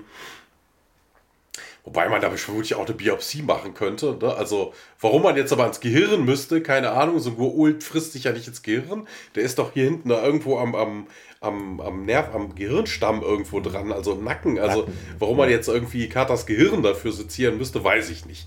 Also doppelt nicht. Das, das macht überhaupt keinerlei Sinn. Mendes sagt aber, ja, okay, dann mach das mal. Also scheinbar ist. Die wollen, Thomas, die wollen doch an Carters geheime äh, Weltraumtelemetriedaten kommen. Achso, meinst du, die Das sind auch irgendwo gespeichert, ja. Irgendwo im Gehirn gespeichert. Ja. Ja, auf jeden Fall an dieser Reaktion sehen wir auch, da läuft durchaus mehr zwischen Mendes und dieser äh, ne, und ihrem Chef. Also das ist kein, kein übliches Benehmen. Ähm, ja, wir sehen auf jeden Fall jetzt Eingangs, den Eingangsbereich des Hospitals. Interessanterweise ist die Tür offen. Das ist auch, weißt du, ah, Für ein geschlossenes Hospital ist es ah, weiß so, ich nicht, so ja. doof. Wir sehen auf jeden Fall zwei Typen da rumsitzen, zwei Bewaffnete und äh, einer sitzt in so einem typischen, ähm, na, einer sitzt im Flur und der andere in seinem Bütchen da, in seinem Kabuff. Und äh, Daniel kommt irgendwie rein, hält sich den einen Arm, sagt dann, ah, der eine, ja, kann ich Ihnen helfen? Ich muss ein Doktor, ich habe mich wohl irgendwie electrocuted, sagt er. Ja, du musst dann wohl woanders hingehen und äh, ich habe Versicherung und äh, der Typ aus dem, aus dem Kapuffchen kommt dann auch raus und sagt dann hier, das Hospital ist geschlossen und Daniel, ich habe mich, äh, I'm, I've just electrocuted myself. Dann wissen Sie überhaupt, wie sich das anfühlt? Und der eine Guard sagt dann nein und Daniel settet dann beide um und sagt dann hier, ganz suffisant, ein bisschen so wie das hier. also auch sehr, Sehr gut, lustig. Äh, Tia kommt auf jeden Fall rein und ähm, ja, äh, sie gehen dann die Halle durch und schauen in jeden Raum. Und äh, ja, wir sehen auch O'Neill und Mayborn dann. Also wir wechseln einen anderen Platz im Krankenhaus, die auch irgendeinen Korridor durchgehen. O'Neill, ähm, genau, äh, wir hören einen, einen Wächter. Na, also, äh, Quatsch. O'Neill geht in einen Raum rein, um auszu, auszuchecken und dann kommt aus der nächsten Tür kommt ein Wächter und sieht dann Mayborn und sagt dann, Freeze! Und wer bist du? Was tust du hier? Und äh, ja, äh, der Wächter hat auf jeden Fall O'Neill nicht gesehen, der ihm dann auf die Glocke haut und äh, Mayborn nimmt dann jetzt die Waffe und O'Neill ist davon nicht so begeistert und er willst du jetzt, dass ich dir deinen Rücken frei halte oder nicht? Na, und es wird auch nicht mehr weiter darauf eingegangen. Mayborn nimmt seine Waffe und geht, also nimmt dann die Waffe und geht dann weiter Neil äh, ihm hinterher ein bisschen perplex. Und, Hey! Im Labor geht es dann auch schon wieder weiter. Conrad liegt da immer noch, äh, Mendes sitzt daneben und ja, ich weiß, es ist äh, schwer für dich, Diana, es tut mir so leid und ja, es ist, ich wollte, dass es dir besser geht, sagt sie, das ist ein bisschen schmusi-pusi. Ach, ich fühle mich schon viel besser, hier, könnt mich hier rauslassen. Ich zeige euch das, wie gut es mir geht und nee, ich kann das nicht machen. Und äh, ja, ich bin doch eingesperrt gewesen, sechs Monate in diesem Krankenhaus, in, der, in einem Krankenhaus, vermutlich nicht hier, weil das ist ja eigentlich relativ leer ich will nach draußen und will nur was frische Luft atmen und aber du hast dieses Ding in dir und das kontrolliert mich nicht. Ich, ich kontrolliere es. Kannst du das nicht, kannst du das nicht erkennen? Diana, please. Ne? Ja, ihr müsst jetzt nicht Major Carter töten. Mir geht's gut, wirklich. Ist alles total in Ordnung und äh, auch an der Stelle fand ich das übrigens interessant. Also, ja, ne, das ist ja der Gould, der da spricht und versucht, einen auf Adrian zu machen. Also, es scheint da wirklich zu überzeugend zu machen, weil der Gould hätte nichts davon, dass man Carter nicht tötet. Ne, also, Ja. ne, aber das ist halt Adrians Meinung dazu, ne, das weiß er und dementsprechend vielleicht noch ein bisschen, ich bin doch Adrian, ne? Weil das wird Mendes ja auch wissen. Also dem Gould kann scheißegal sein, ob da jetzt Carter lebt oder stirbt oder so. Im Gegenteil, ne? Also, äh, wobei, nee, eigentlich hat der Gould auch was davon. Er will nicht, dass man Major Carter tötet, weil man in ihrem Gehirn doch irgendwie eine Möglichkeit finden könnte, ihn da rauszuholen. Das kann natürlich auch sein.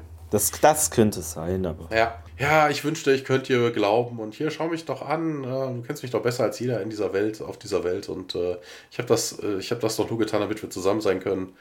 Ähm, ja, wir doch eine Hand, ne, so wegen, damit ich dein Gesicht äh, anfassen kann und äh, Ja, Mendes hält äh, Konrads Hand und wir wechseln in ein Examination Room. In selben Krankenhaus natürlich. Zwei Ärzte kommen dort herein und beginnen da Carter von der Trage zu nehmen, die sich wehrt. Und was ist hier los? Was machen sie da? Was machen sie? Aua! Ähm, ein Arzt bereitet dann eine Spritze vor und ja, sie werden mich umbringen. Und der Arzt, ja, sie könnten Millionen von Leben retten. Ja, und dann äh, kommen auch äh, zu, zur Superzeit äh, und Melbourne herein und richten ihre Pistolen auf die Ärzte. Warten Sie dort, lassen Sie das fortfallen. Machen Sie nicht mal, machen Sie nicht einmal Witze? Hä? Übersetzung aus der Hölle wahrscheinlich. Don't Äh, legen fool Sie around. Don't hin. even fool around. Also machen Sie keinen Spökes. keinen Machen Quatsch. Sie keinen Quatsch, ja. ja, aber, aber machen Sie nicht einmal Witze. Das ist ja so eine kontextfalsche Übersetzung. Na gut. Äh, legen Sie sich hin. Und Melbourne zu den Ärzten. Ja, kommen Sie rüber, hier stellen Sie sich an die Wand. Und Uni fragt Carter, ob es ihr gut geht.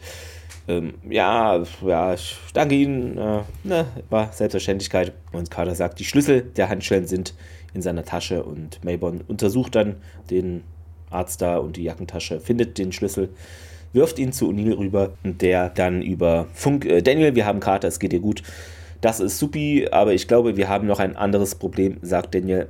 Wir springen hinüber in ja, einen La Laba La Laberraum. Ein Labara-Barber-Raum, ein Laborraum, ein Labrador-Raum? Ich weiß es nicht. Ein Laborraum, glaube ich. Äh, Die Leiche von Mendes sehen wir auf dem Boden.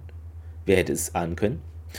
Und dann geht es wieder in den Hospital Carters Untersuchungsraum. Ja, sie springt von der Bahre. Das, klingt wie so ein Horrorfilm. Ähm, Carter meint eben, sie haben es Conrad eingepflanzt, um ihn zu heilen. Und sie dachten, ja, sie könnten mich benutzen, um da einen Weg zu finden, das dann wieder zu entfernen. Dann, ja, sind sie startklar? fragt O'Neill und O'Neill gibt Carter eine Waffe. Ja, Sir. Und an Mayborn dann, warum bleibst du nicht hier und beobachtest die Jungs? Äh, ja, mache ich, sagt er. Und du bist auch noch hier, wenn ich zurückkomme? fragt O'Neill nach. Äh, oh ja, Jack, sagt äh, Mayborn. Und sie tauschen nochmal Blicke aus und O'Neill dann ins äh, Radio. Ja, Daniel Tialk, ihr nehmt die oberen Etagen.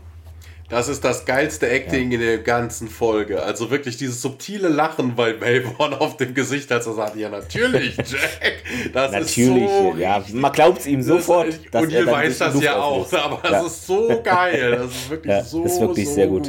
Natürlich, klar. Ähm, weiter äh, Miniszene im Hospital. Wir sehen Carter und O'Neill sowie Daniel und Tialk die, ja, die Flure und verschiedenen Zimmer da durchsuchen und Daniel tritt in ein Untersuchungszimmer ein und findet die beiden Ärzte da in einer ja, Trage gekettet vor. Und dann geht es in einem in diesem Carters Untersuchungsraum im Hospital, wo es untersucht wurde, äh, wieder weiter. Klar, das ist natürlich für unsere Zuschauer, die uns gerade nicht zugehört haben, natürlich total der Schock. Gerade hat Melbourne noch gesagt, natürlich wird er da bleiben, jetzt ist er weg. Also, Hätte niemand. also wer wäre denn darauf gekommen? Also, Ja. Äh, ja, O'Neill ähm, läuft im Keller irgendwie rum. Es ist nass und dunkel und äh, ja, irgendwie. Also eigentlich sehen wir ja jetzt, ne, das sind ja mehrere Szenen. Also von wegen, ne, das ist ja mehr so von wegen, man sieht überall nochmal Leute, die irgendwo suchen und finden und hast du nicht gesehen. Auf jeden Fall, also das dauert schon eine ganze Szene, äh, Zeit lang, bis wir dann jetzt wirklich zu der Szene kommen, wo wir jetzt drüber sprechen.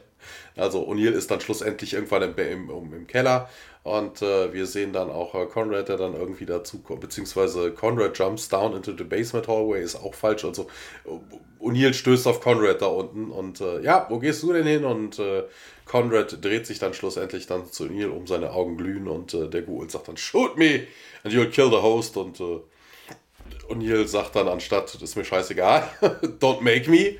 Und äh, ja, wir zweimal, es wird zweimal geschossen, aber nicht der Goult geht zu Boden, sondern O'Neill. Ähm, ich komme gleich nochmal auf, dieses, auf diese Schüsse zurück, aber jetzt nicht. Ähm, ja, der Goult schaut sich das irgendwie an und hinten, also das ist so typisch, also als ob es in so einem Untergrund, in so einem Keller halt immer undichte, undichte äh, Versorgungsleitung gäbe oder so, ne, durch diesen Dampf. es ist leicht plakativ. Ja, ja, durch diesen Thomas. Dampf kommt nämlich jetzt Simmons Ja. an.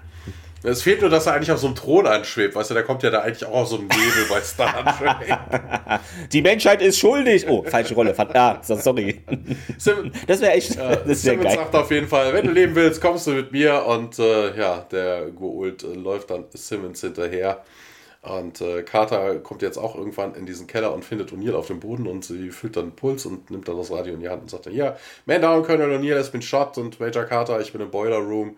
Um, repeat, Colonel O'Neill has been shot und äh, braucht eine Ambulanz und O'Neill regt sich, ah, Sir, geht's Ihnen gut? Und ich wurde angeschossen, Carter. Und ja, hier, äh, deine Weste hat doch eine dieser Kugeln gestoppt.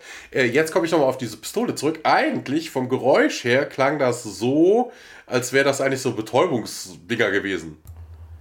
Also es klang jetzt nicht wie dieses typische Peng Peng, mehr so wie dieses. Aber ich glaube, hatte der, also weil die Pistole sah länger ausfallen und dünner, war das Schalldämpfer So, ja, okay, oder das was? könnte natürlich dann ich weiß sein. nicht. Also da habe ich jetzt nicht. Ja. Also es klang auf jeden Fall nicht so wie normale Schüsse.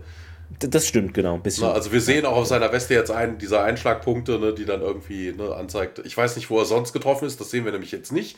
Da ist auch keine Blutpfütze oder so auf dem Boden. Und äh, ja, und hier äh, ist, bleibt, kann aber nicht ernst bleiben, sagt dann, er hätte irgendwie gerne äh, Sleeves, also von wegen. Ach so, ah, dann vermutlich ist sein Arm getroffen worden. Er hätte nämlich gerne Sleeves, also hier die, Schulter, die, die ja. Ärmel an so einer Weste. Ne? ja, Schulter war Ja, ja, irgendwie sowas also, wird es ja. gewesen sein. Ne? Und ja, äh, ja ihnen wird es auch gut gehen. Die Hilfe kommt gleich. Und ich mache keine Witze. Ich hätte gern Sleeves an einem, also Ärmel an meiner Weste. Und hast du gesehen, wenn ich, äh, wenn ich angeschossen hatte? Nee. Ah, ja, halten Sie aus, Sir, halten Sie aus. Und äh, in der Krankenstation im SGC geht es dann weiter. Wobei das auch immer geil ist. Weißt du, die sind wieder am Arsch der Welt, aber fahren dann und durch die halbe Republik, damit er im Stargate-Zentrum behandelt wird. Weißt du, hat er keine normale Krankenkassenkarte? Kann er nicht ins normale Krankenhaus? Nein, da glaubt ihn doch niemand das mit der Radartelemetrie, Ja, Thomas. das ist, ach, das ist auch so. Aber es stimmt, du hast recht. Es gibt nur einer Ärztin, den die SG-Team Ja, ja, genau. Halt ja, so. und hier liegt auf jeden Fall im Bett und äh, Carter und Hammond stehen daneben. Und äh, aber ich kann nicht glauben, dass er mich angeschossen hat, dieser Arisch. Und ja, wir wissen noch gar nicht, ob es Mayborn war, hakt dann aber Carter auch ein. Und ähm, ja, wir wissen auch nicht, sagt Hammond, wie Mayborn und oder Adrian Conrad aus dem Krankenhaus rausgekommen sind. Da waren noch haufenweise Leute drum rum. Und äh, ja, die lokalen Autoritäten haben wohl gesagt, sie haben da irgendwie ne, den, den Faden verloren und may, may have und äh, ja, FBI und Interpol sind verständigt. Äh, ja, wir können ihnen natürlich nicht alles sagen und äh, ja, unterm Strich sagt Carter, wir haben einen Goa'uld da, da draußen und äh, wir wechseln auch zu besagten Goa'uld. Wir sehen so einen typischen äh, äh, Inter, äh, so einen typischen Verhörraum. Ne? Also man kennt das ja, ne? zwei Stühle, ein Tisch. Und an einem sitzt, an diesem Tisch sitzt auf der einen Seite der Goa'uld. Und dann kommt Simmons da noch rein und äh, ja, ja, der Goa'uld natürlich wieder großkotzig. Ich verdiene bessere Behandlung als das hier und äh, hast keine andere Wahl.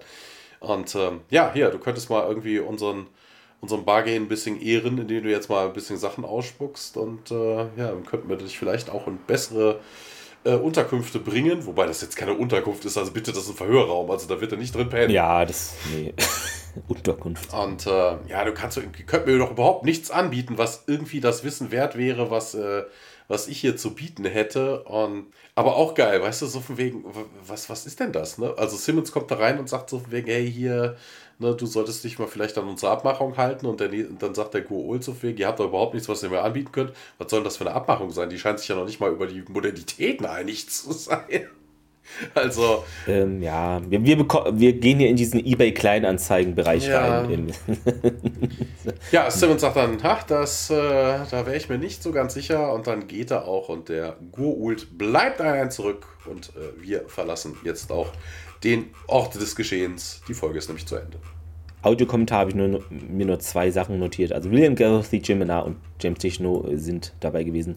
Genau, für diese erstes oder eine der ersten Szenen auf jeden Fall, äh, wo Carter eben so von oben gefilmt wird, da im Krankenhaus auf diesem Bett. Äh, da wurde, ihr werdet es natürlich wissen, eine 6 mm Linse verwendet, ähm, um das zu filmen.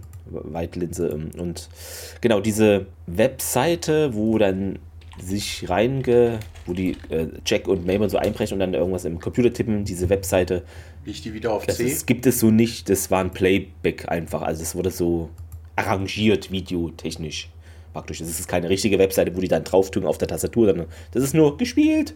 Dann noch, hatten wir das schon, also weiß ich nicht, Colonel Jack O'Neill nennt Harold doch d- d- d- wegen G- Watergate, G. das John, hast du, ja, doch, hatte ich, ne? gesagt. Ja, genau. Und dann hat Joseph Malozzi noch ein bisschen was gesagt, also dass ihm ein paar Dinge in der äh, Episode aufgefallen sind. Das erste war die lächerlich lange Suchsequenz gegen Ende der Folge, die endlose Aufnahmen von Tiak und Daniel enthielten, wie sie die Treppe hoch und runter gingen. Äh, ja, die Folge war zu kurz, äh, sagte er.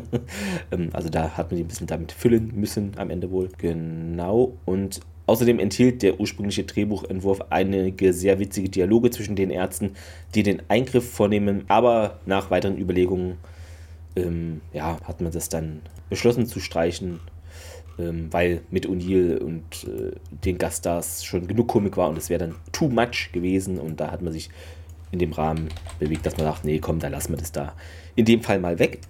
Ähm, ja, Fehler hatten wir schon viele, deshalb habe ich da dieses Mal keinen mehr notiert weil die haben wir alle schon so unter die Folge mischen können in den Mixer und auf Start gedrückt. Äh, deshalb ist diese Rubrik heute frei, obwohl sie eigentlich befüllt wurde. Ha, ein Paradoxon, genau. Zitat der Woche habe ich mir vergessen zu notieren, aber ich weiß es noch, nämlich äh, mein Zitat der Woche, ich fange einfach mal frech an, ist Ninjas. Ich fand das irgendwie zu cool am Anfang, weil ich hatte ja mit allem gerechnet, dass er sagt, oh mein Gott oder äh, Scheiße oder so, aber nein, der Obdachlose sagt einfach nur Ninjas.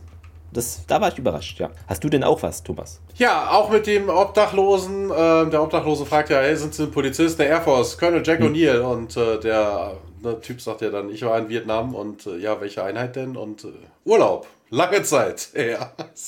Das fand ich schon schwer lustig. Ansonsten natürlich auch geil, da bin ich ja, habe ich ja vorhin schon gesagt, so, so ja. bist du denn noch hier, wenn ich wiederkomme? Ja, natürlich, Jack. Das war, also vom Schauspielerischen war das wirklich die geilste Szene gut, ja. der ganzen Folge.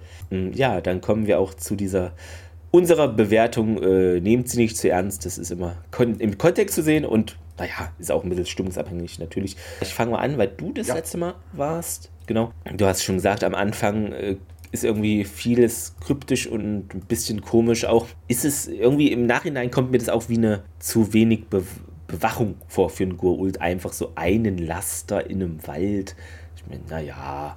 Aber gut. Äh, und äh, ja, das viele Ungereimtheiten irgendwie bisschen, wie würde man sagen, sehr rumpelig die Folge. Äh, aber äh, eben die Dynamik zwischen Jack und Melbourne reißt es raus. Die vielen Fehler, die natürlich teilweise dann wieder die, wie sagt man, Immersion einem manchmal nehmen, weil manches ist ein bisschen komisch. Ich fand es auch, auch was jetzt Joseph Manuzzi geschrieben hat, das stimmt schon am Ende. Es ist zu viel dieses Krankenhaus rumgerenne. Natürlich treffen sich diese zwei Story Arcs dann, das macht schon mehr oder weniger Sinn. Ja, ich würde jetzt einfach sagen, sie ist fast mehr als solide, aber die vielen Fehler reißen sie ein bisschen wieder runter auf ein Standard Stargate SG1 Niveau und deshalb würde ich der Folge einfach einen Daumen zur Seite geben. Ähm, aber nur von den Dialogen zwischen O'Neill und Melbourne wäre es äh, eigentlich schon leicht nach oben, aber es sind zu viele Fehler, die dann immer mal einen stutzig machen und einen so rausbringen, wo man merkt, das ist vielleicht gar nicht eine Dokumentation und deshalb äh, nur zur Seite, überraschenderweise vielleicht, weiß ich nicht. Ja, ja also viele, viele Fehler. Ne? Wir hatten ja direkt am Anfang schon etliche in der ersten Szene, was ja schon mal kein guter Auftakt ist. Ähm, ich fand den Humor zwischen General, äh, zwischen General, sag ich schon, zwischen Jack und ähm, Maybot. Hast ihn befördert. Ja, ja, das, das kommt erst später. Oh Gott, jetzt habe ich es verraten. ähm, ne, also ich fand das wirklich großartig. Also das hat viel für mich von der Folge ausgemacht. Ne? Also generell so von wegen, ja, also die wollen den Typen schützen und äh, dafür sorgen, dass er nicht stirbt. Also sorry, dann pack ich den in ein ISO-Zelt. Also dass der da draußen da frei irgendwie rumläuft oder sowas. Zwar, wenn es nur wenige Leute sind, die ihm begegnen oder sowas, keine Ahnung. Was machen die da? Machen die mal einen Corona-Test vorher, bevor irgendjemand den Wachhand? Ich weiß es nicht. Also das, das ist irgendwie totaler Blödsinn. Also wenn ich jemanden schützen wollte, gerade in seiner Position, was ich was, dann mache ich mir mein Penthouse irgendwie keimfrei. Alle Leute kommen nur noch im äh, ABC-Anzug da rein oder sowas und dann bist du erstmal sicher. Also, ne, nur weil dein Immunsystem äh, defekt ist, kannst du ja trotzdem weiterleben. Ne, ne, du bist halt nur anfällig. Du musst halt einfach nur dafür sorgen, dass. Ne, das ist doch genauso wie Leute, die eine äh, Immunsuppression kriegen nach einer Chemo oder sowas. Ne? Mhm. Die werden dann einfach keimfrei aufbewahrt. Also da kommt dann auch keiner ran ohne Maske und hast du nicht gesehen. Dann geht das. Ne? Also das ist jetzt kein Todesurteil per se erstmal. Ne? Also man muss ihn halt nur abschotten. Aber das macht er nicht. Also das ist. Äh, äh, also ich weiß nicht. Das ist nicht das, was man eigentlich äh, da irgendwie erwarten würde. Ich weiß auch nicht. Also von wegen, Mayborn hat den, den, äh, den Guold verkauft, aber woher haben die jetzt die ganzen Infos über Carter und sowas? Das wird er jetzt nicht mitverkauft haben. Das kam ja auch in dem Gespräch zwischen äh, Mendes und äh, ihm ja raus. Also er hat den Guold verkauft, ne? so von wegen, er hätte Möglichkeit gehabt, ne? den hier, äh, den irgendwie gegebenenfalls zu heilen oder so, ne? Aber da war jetzt keine Rede davon, dass er irgendwie alle Staatsgeheimnisse über das SG1 noch ausgesprochen hätte. nee. Also, wie die jetzt an diese Informationen gekommen sind, keine Ahnung. Also ist schon, also die Story ist schon schwer an den Haaren herbeigezogen. Aber sie lebt halt auch viel. Wie gesagt, es gibt einige sehr, sehr witzige Szenen. Ne, ob jetzt der Typ mit dem, mit dem Urlaub oder zwischen Jack und äh, Mayborn. Also deshalb würde ich aber auch sagen, es ist ein gutes Mittelfeld. Also solider Daumen in die Mitte. Ähm, ja, ja, doch. Äh, sehr gut. Ähm, ja, dann, äh, äh, liebe Leute, haben wir in der nächsten Folge die 100. Episoden, beziehungsweise ja, 100. reguläre Folge in unserem Podcast.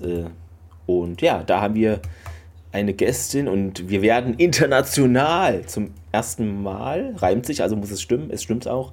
Genau, da haben wir nämlich, wenn das alles normal verläuft, wovon wir einfach mal ausgehen, die Antje aus dem weit entfernen entfernen, genau, entfernten Kopenhagen zu Gast. Ja. Genau. Und ja, weiß ich nicht, muss man zur Folge Wormhole Extreme, Wurmloch extrem auf Deutsch, warum man die extra eindeutschen musste, bleibt wieder wie immer unbekannt, noch was sagen. Ähm, ja, da geht es halt um Stargate und die, eine Stargate-Serie, die aber dann in der Serie Stargate SG1 nur eine Stargate Sci-Fi-Serie ist. Genau, die, die, die In-Game-Serie in, in heißt dann äh, DS9. Ach so, genau. Na, also habt ihr vielleicht auch schon mal von gehört. Ne? Also da, da geht es ja auch um so ein Wurmloch. so, also ähnlich. Genau. Ähm, äh, betet zu euren Paargeistern etc. Und ja, wir, ja, äh, wir schauen mal. Wir schauen mal, äh, sind auf jeden Fall gespannt. Äh, lasst uns doch ein paar nette Worte da, wenn das schon die hundertste reguläre Episode von uns wird. Es gab ja auch ein paar Specials, das ist da nicht mit eingerechnet. Ähm, Bewertungen etc. Äh, können das auch äh, unterstützen und die Kosten, Podcast-Kosten senken. Das findet ihr alles natürlich in den Show Notes. Ähm, ja, dann noch euch einen schönen Sonntag und äh, bleibt Corona-frei. Ja. Genau, macht es nicht wie ich. Äh, genau. Muss nicht unbedingt sein. Judy, dann. Macht's gut. Bis dann. Tschüss. Ciao.